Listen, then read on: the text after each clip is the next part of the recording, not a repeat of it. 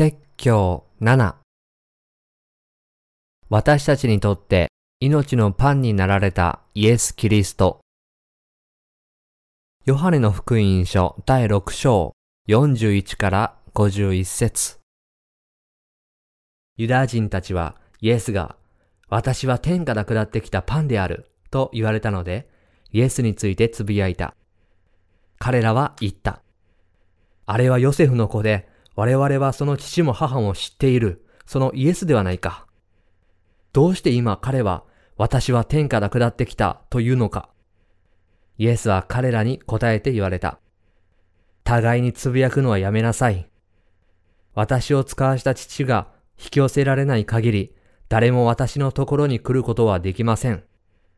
私は終わりの日にその人を蘇らせます。預言者の書に、そして彼らは皆神によって教えられると書かれていますが、父から聞いて学んだ者は皆私のところに来ます。誰も神を見た者はありません。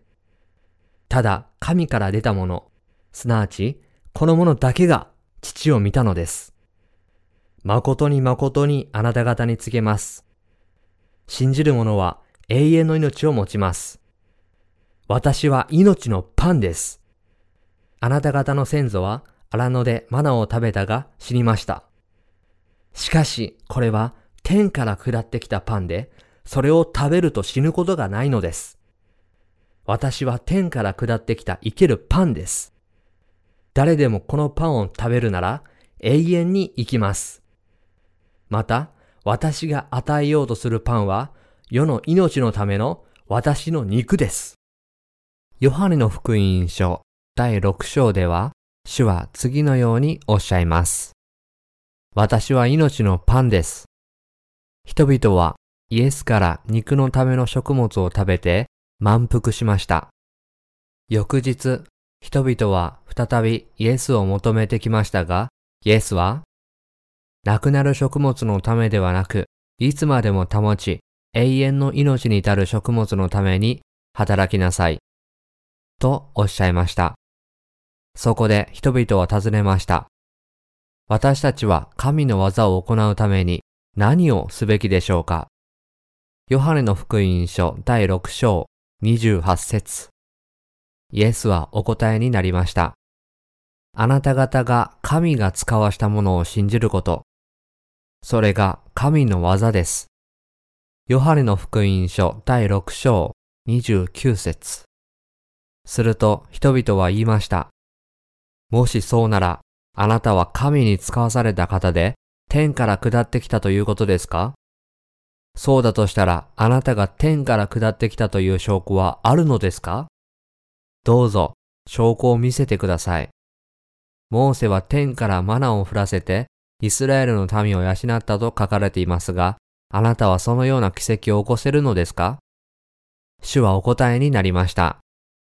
あなた方の先祖はこのようなパンを食べても永遠に生きることはできませんでした。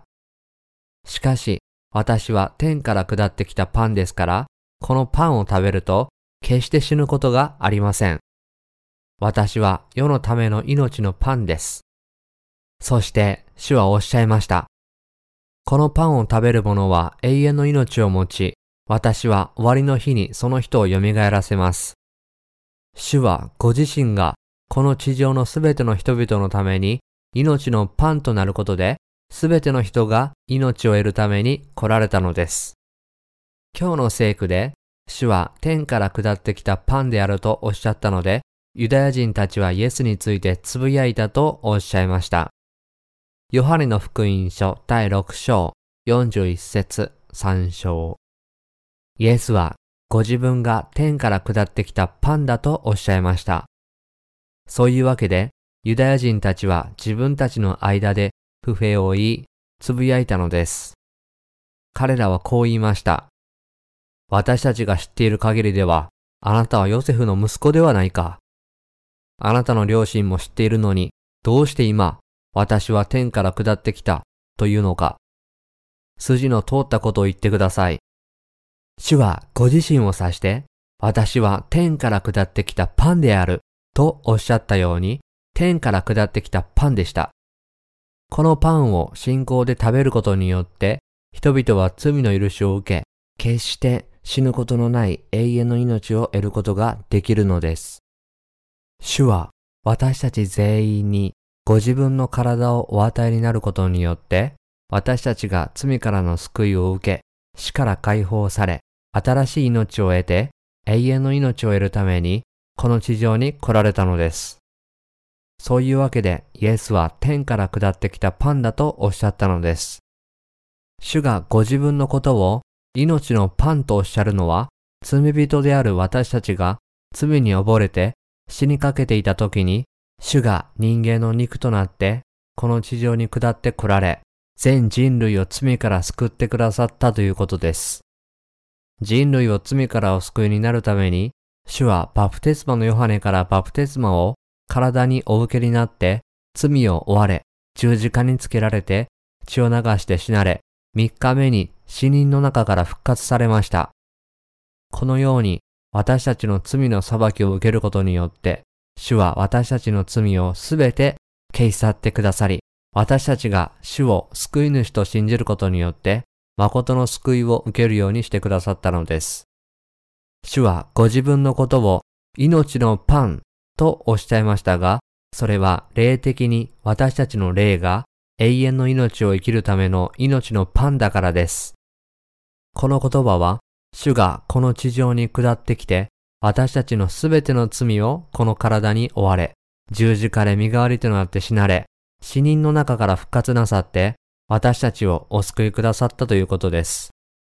要するに、主がこの地上に来られてなさったこと、つまり、水と御霊の福音の完成を指します。イエスは天からのパン。人々が肉のための食物を食べて命を維持するように、イエスによって実行された死役を本当に信じる者は永遠の命を受ける権利があるのです。イエスが、私が命のパンです。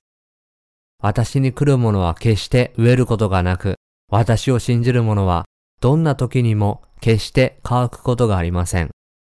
ヨハネの福音書第6章35節とおっしゃったのはそのためです。しかし人々はこの御言葉を霊的な観点から理解するのではなく、肉的な観点から捉えました。主はおっしゃいました。互いにつぶやくのはやめなさい。私を使わした父が引き寄せられない限り、誰も私のところに来ることはできません。私は終わりの日にその人を蘇らせます。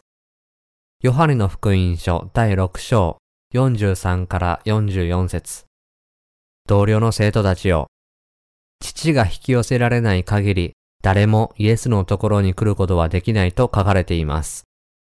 では、父がイエスのところに引き寄せられるのはどのような人でしょうか？それは、心の中の罪が清められ、朽ち果ててしまう肉のものではなく、決して滅びることのない御霊の救いを受けたいと願う人たちです。神はこのような人々を、御子イエスのもとに引き寄せられ、イエスがバプテスマのヨハネからバプテスマを受けになって、私たちの罪を追われ、十字架にかけられて死なれ、死人の中から復活されて、私たちの救い主となられた事実、すなわち、イエスが全人類の命の食物となられたことを知り、信じさせているのです。私たちがこの真理を心で信じることは、命のパンを食べることであり、永遠の命の救いを得ることです。父なる神は人の心をよくご存知です。次のようにあります。人は上辺を見るが、主は心を見る。サムエル記第1、第16章、7節そういうわけで、父なる神は、罪の許しを受けて、永遠の命を得たいと願う者を、御子イエスのもとに引き寄せられ、信仰によって命のパンを食べさせられるのです。そうして救いを得ることができるようにしてくださるのです。これに対して亡くなるものだけを求めるものを神は引き寄せないということです。ですから私たちがイエスを信じるとき、私たちは心から御霊のものを本当に追求しなければなりません。そうすれば、そのような目標を達成することによって、罪の許しを受け、永遠の命を得ることができるのです。イエスを信じている私たちは、お金持ちになるとか、有名になるとか、病気が治るとか、権力を得るとか、そういう地上で裕福になることを求めてはいけません。そのような人は自分の欲を実現するために神のところに来て自分の欲のままに神を信じているということです。そういうわけでそのような人々は救いを受けることができないのです。本当にイエスを救い主として信じるのであれば自分の心の中で罪の許しを受けたいという思いでイエスを信じなければなりません。罪の許しを受け、神の子供となり、神が備えてくださった天の御国で永遠に生きるという目的を持ってイエスを信じなければなりません。ただ、そのような目的を持って神の前に出るときだけ、父なる神は私たちを助けてくださり、引き寄せてくださいます。また、私たちが神の御言葉を聞くとき、これを正しく理解して信じて従うことを許されます。そうでなければ、父の前に来ることはできないと言われています。同僚の生徒たちよ。私たちは今、この復興会の真っ最中です。私たちは、集会のタイトルである、あなた方の罪を拭い去っていただくために、神に立ち返りなさい。使徒の働き第3章19節をプラカードに書いて、いくつかの場所に置きました。また、チラシ広告を配ったりもしました。しかし、この伝道集会にはそれほど多くの人が来ていません。なぜ来ないのでしょうかそれは彼らの関心がとんでもないところにあるからです。ある山の上でイエスは5つのパンと2匹の魚の奇跡を行われました。5つの大麦のパンと2匹の小さな魚を手にしたイエスは、神の祝福があるようにとおっしゃって祝福なさり、5000人の人々が食べても12のカゴが残ったと記されています。しかし、この人たちは、このパンを思う存分食べた後、このような奇跡を起こしてくださった主を認めず、主が語られた御言葉を信じて、罪の許しを受けることも、永遠の命を得ようともせず、肉のためのパンだけを求めたことでした。ですから、イエスがパンを求めてくる人たちに、霊的な真理について話し始めた途端、言葉が難しい、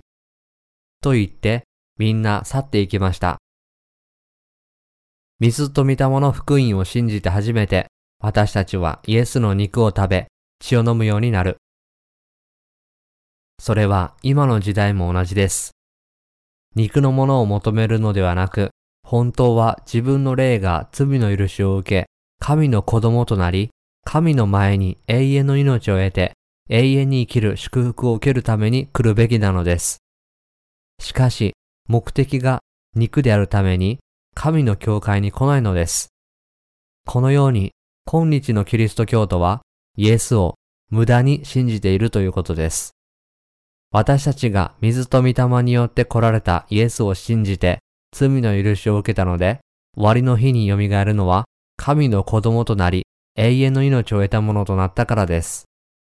私たちがこのような祝福を受けることができたのは、父なる神が私たちの心の中心をご覧になり、イエスの前に導いてくださり、命のパンであるイエスを認めさせ、信じさせてくださったからなのです。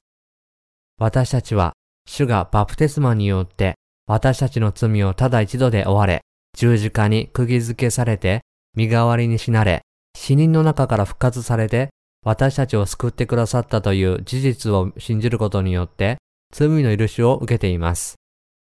また、神は私たちをご自分の子供として受け入れ、永遠の命を与えてくださっており、私たちもこれらを信じることで、永遠の命を得て、イエスの復活に預かることができ、このような祝福を得ることができたのです。先週、数年前に亡くなったキム・ミョンチャン執事の憩いの場を訪れました。幸い前日に雨が降っていたので草が生い茂っていました。墓石に刻まれていた正しい人、キム・ミョンチャン執事はここで主の再臨を待つ。という言葉が改めて心に響きました。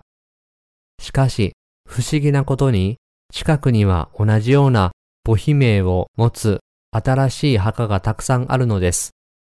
ただ、正しい人、誰々のように、正しい人というタイトルを使うことはできませんでした。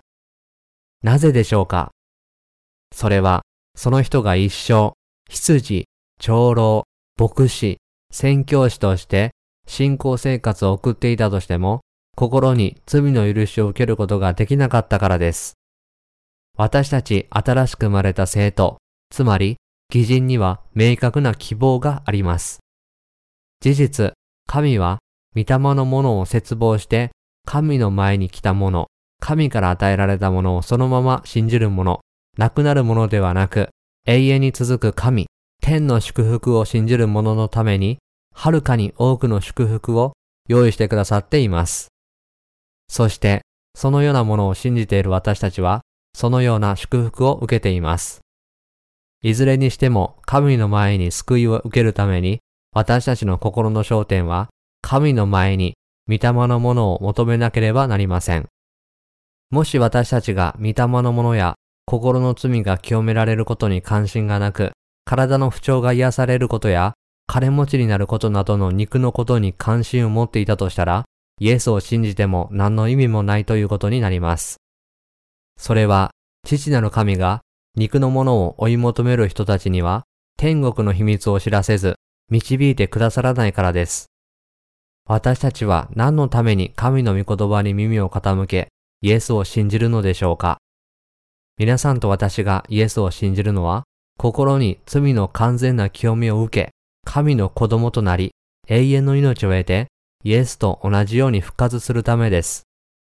要するに私たちがイエスを信じるのは、王の王であるイエスと一緒に王として永遠にイエスの御国に住むためです。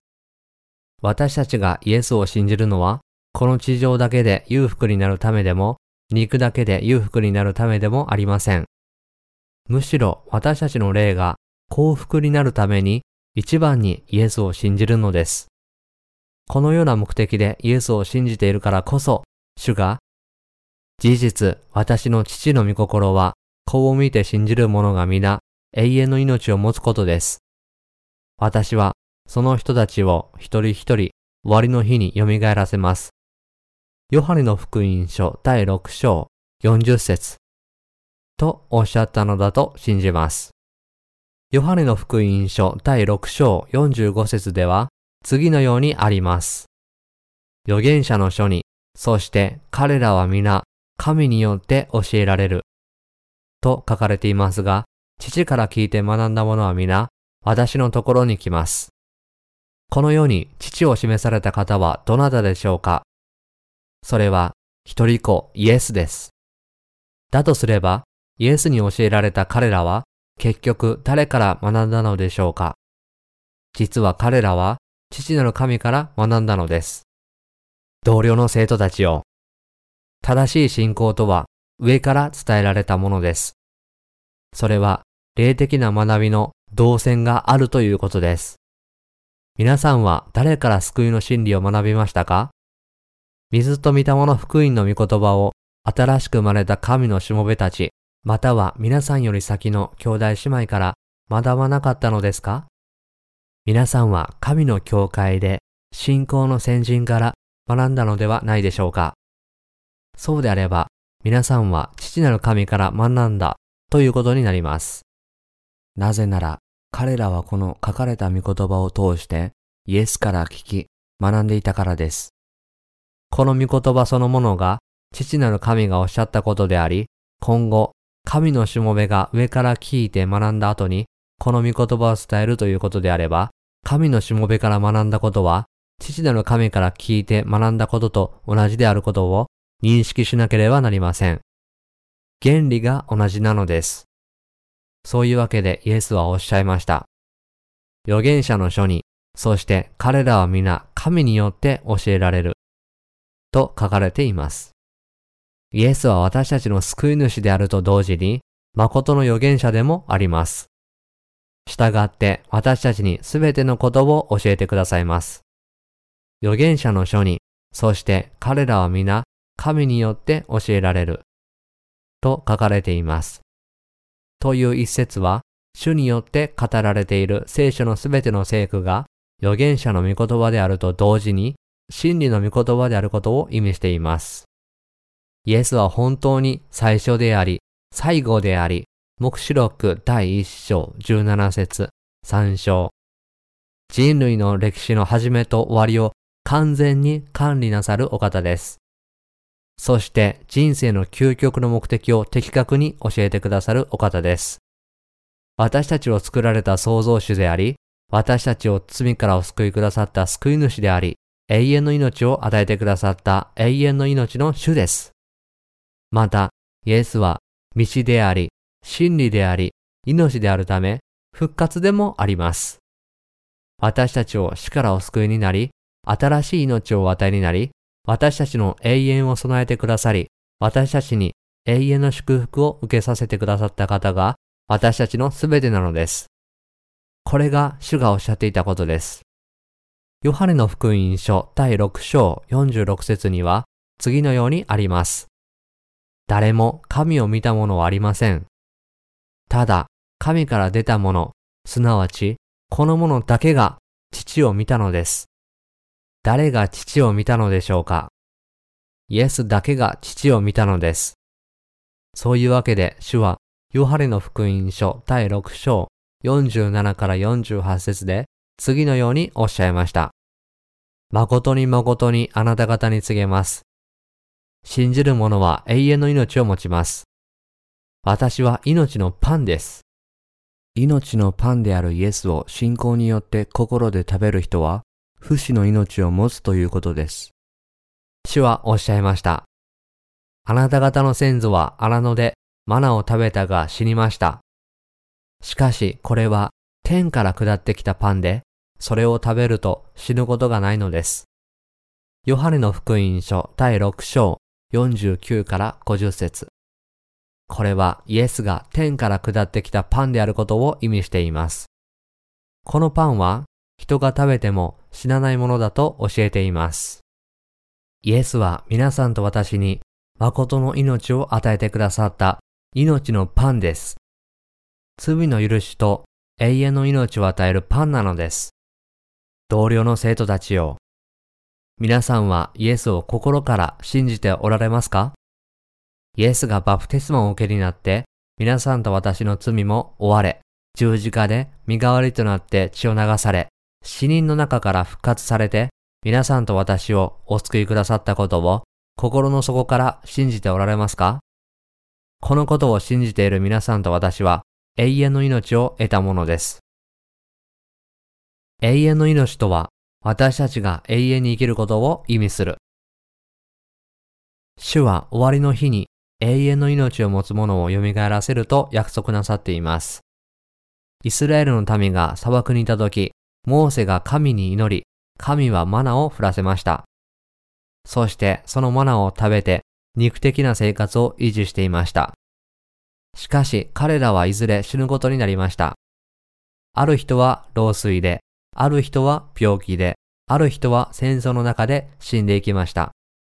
理由はどうあれ、みんな死んでしまったのです。しかし、天から下ってきたパンはどうでしょうかそれを心で信じて食べた人は決して知りません。イエスがなさった義の技を心で信じた人は知りません。イエスが私たちを罪から救ってくださったこと、永遠の命を与えてくださったこと、終わりの日に蘇らせてくださることを信じている人たちは永遠に死ぬことはありません。原始教会の人たちが勇気を持って殉教することができたのは永遠の命を信じていたからです。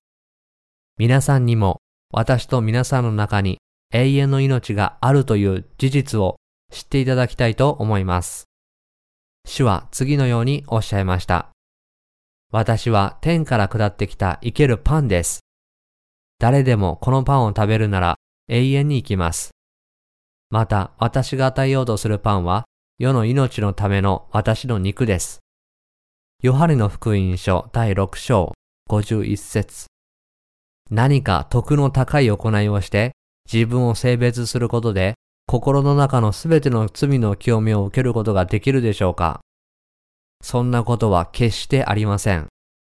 私たちは父なる神から使わされた方であるイエスがこの地上に下って来られ、水と御霊の福音によって私たちの罪を清めてくださったという事実を心から信じ、受け入れることによってのみ、罪の許しを受け、神の子供となり、永遠の命を得ることができるのです。真理とは神が定められた方、すなわち、御子イエスを通さなければ、罪の許しを受けることも、永遠の命を得ることもできないということです。そういうわけで、父なる神から使わされた方、天から下ってきたパンであるイエスを信じなければならないのです。このようにして、生産式では必ずパンを食べ、ブドウ酒を飲む。主は私たちにパンとブドウ酒を覚えておくようにおっしゃいました。私の肉は誠の食物、私の血は誠の飲み物だからです。ヨハネの福音書第6章55節とおっしゃいました。主が、私は命のパンです。とおっしゃったのは、主が肉体をまとってこの地上に来られ、私たちの罪を覆ってくださったからです。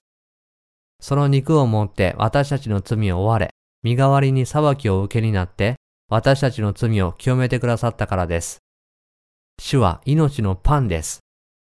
主を知り、心から信じてこそ、私たちは罪から救われ、永遠の命を得ることができます。そうすれば私たちは本当の意味で新しく生まれ、価値ある人生を送ることができるのです。ヨハネの福音書第6章51節でイエスはおっしゃいました。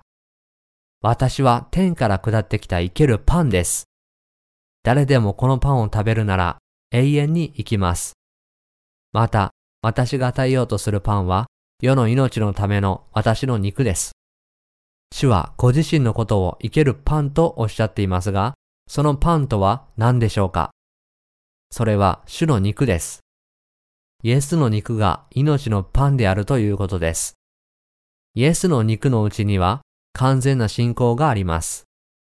イエスはバプテスマによって私たちの罪をその体に追われ、その罪を背負って十字架にかかり、釘を打たれ、血を流し、私たちに代わって罪の裁きを受けることで、私たちをすべての罪から完全に救ってくださいました。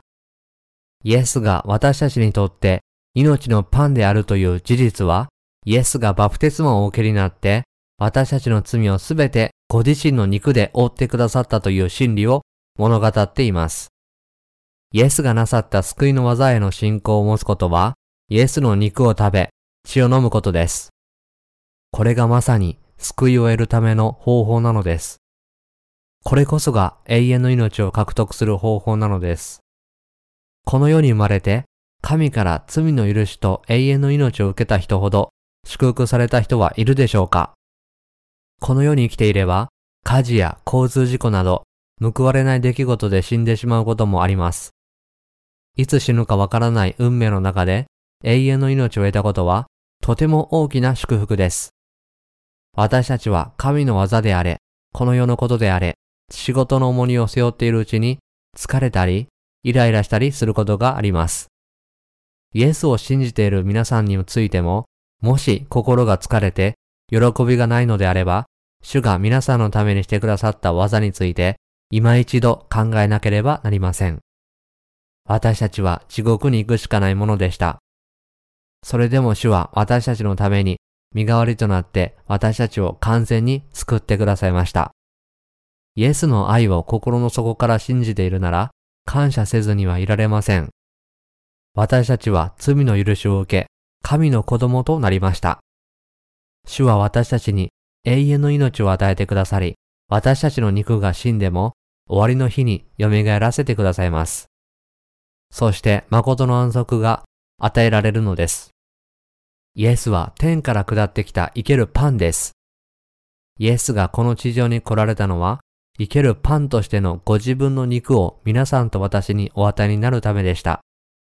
主は皆さんと私に、このパンを食べなさい、とおっしゃり、このパンを食べるなら永遠に生きるとおっしゃいました。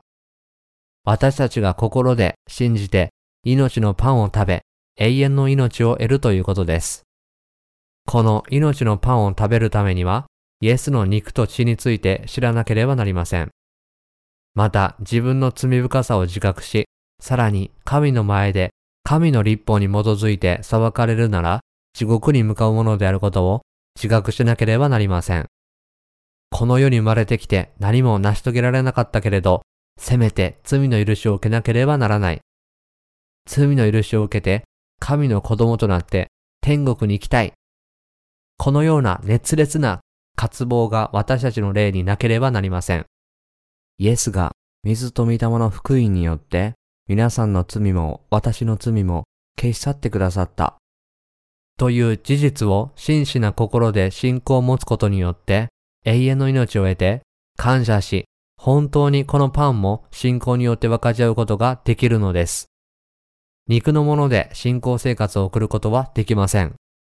ある仕事がうまくいってもいかなくても、主の救いの刺激を信じて、神を信じる信仰生活をしてこそ、信仰生活はうまくいくのです。私たちは主が与えてくださったものを心の中で信じることによって、救いを受け、永遠の命を得て、すべての祝福を受けることができます。同僚の生徒たちよ、イエスがこの世にご自分の命の肉を与えてくださったという事実を信じておられますか？皆さんと私をお救いくださるために肉体をまとってこの地上に下って来られ、バプテスマのヨハネからバプテスマを受けになり、十字架につけられて死なれ、死人の中から復活されて、私たちをお救いくださったという真理を信じますか？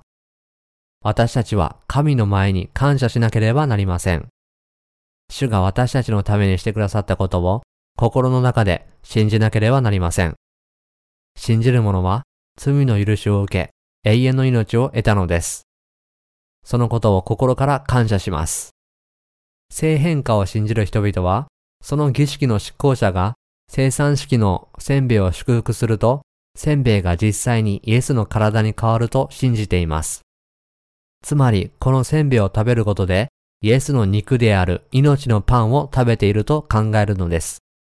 そのため生産式を神秘化し、せんべいを受け取って食べるという行為自体がとてつもない恵みを受けていると考えてしまうのです。しかしそれは明らかに間違っています。イエスはご自分の肉がこの世に命を与えるためだとおっしゃいました。肉体をまとってこの地上に生まれ、バプテスマを受けになって私たちの罪をその体に追われ、十字架で身代わりに死なれ、死人の中から復活されることによって、私たちを罪からお救いになり、永遠の命を与えてくださったのです。そして、この真理を心で信じることが、まさにイエスのパンを食べることなのです。人はイエスのお与えになったパンを食べることによって、罪の許しと永遠の命を受けることができるのです。天から下ってきた生けるパンとおっしゃったイエスは、ご自分の肉体に受けられたバプテスマを指します。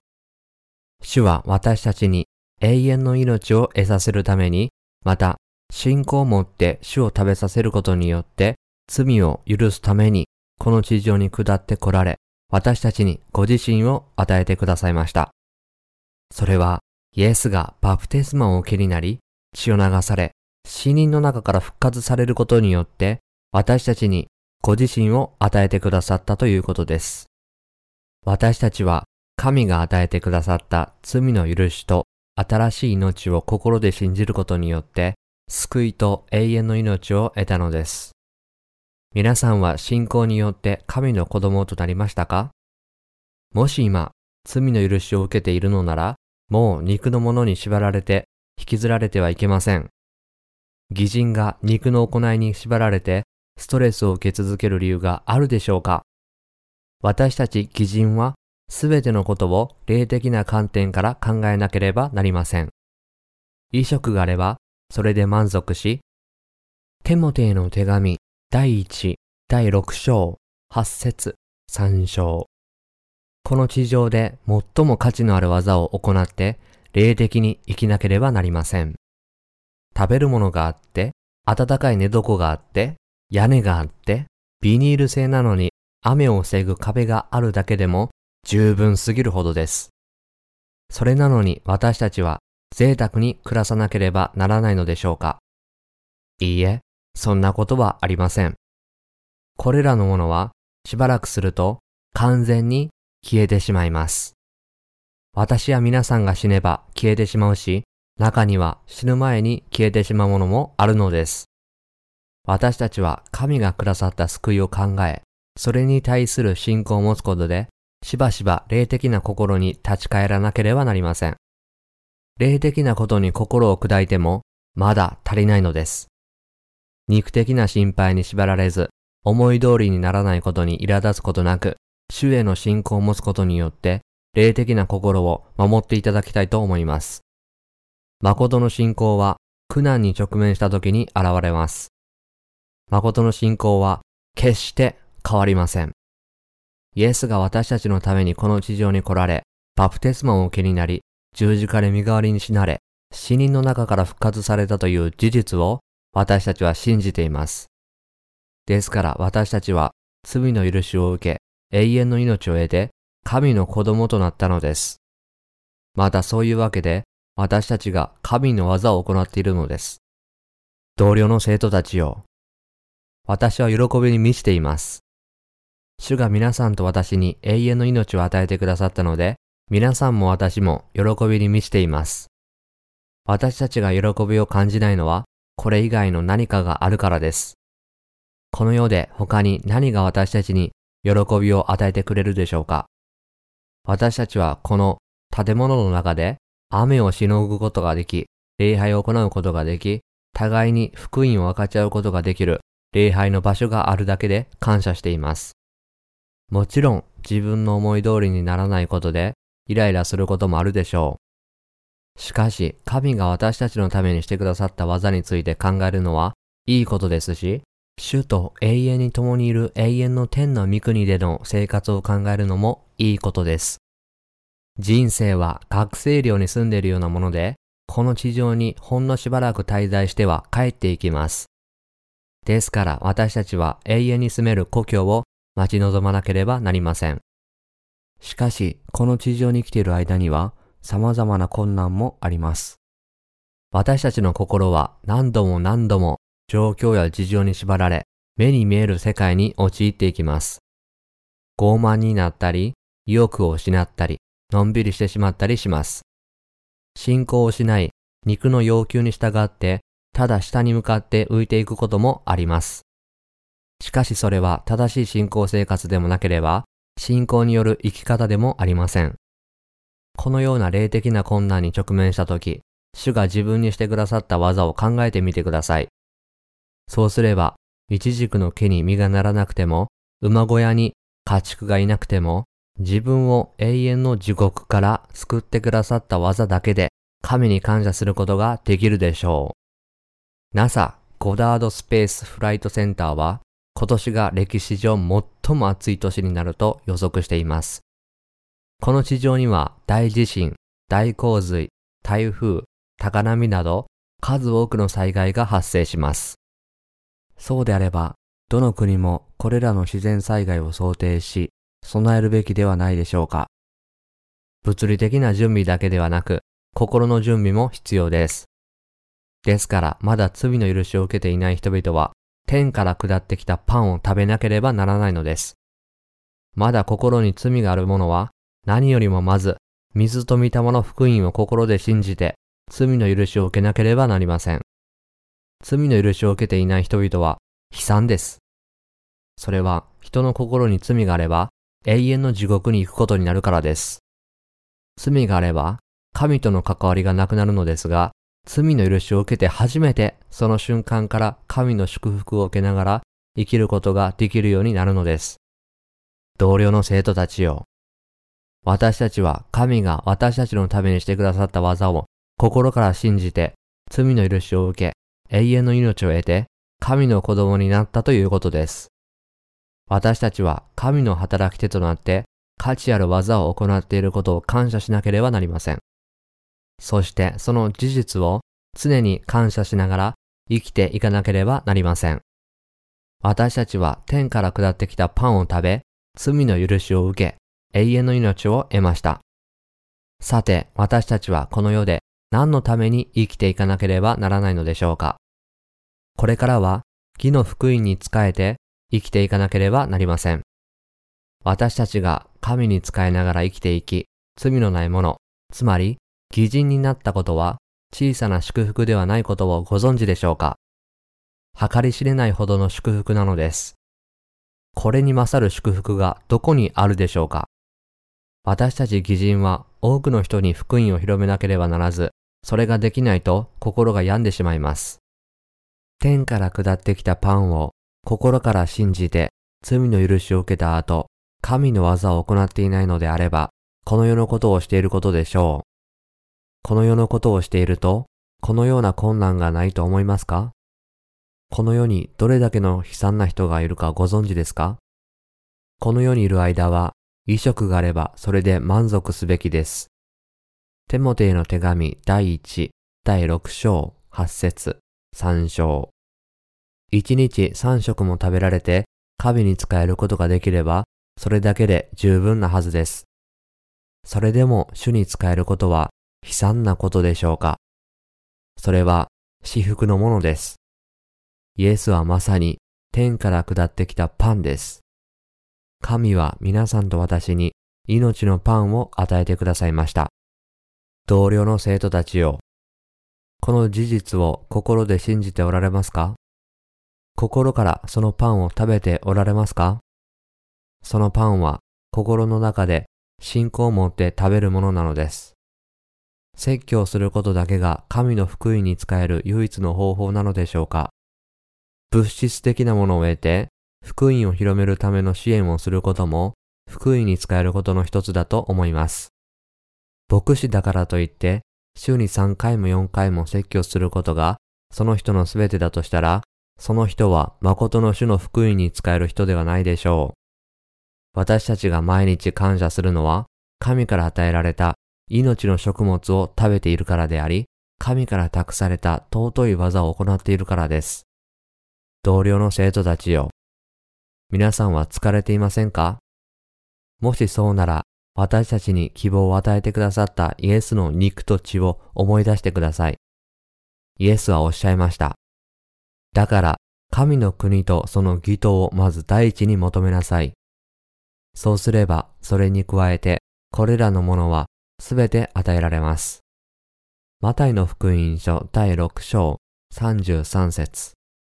私たちは神の前で何を信じ、どのように生き、何をしなければならないのかを本当に理解しなければなりません。まずイエスの肉と血を知り、その信仰を持つことで救いを得て、この真理を広めて生きていくことが大切です。神の前に感謝します。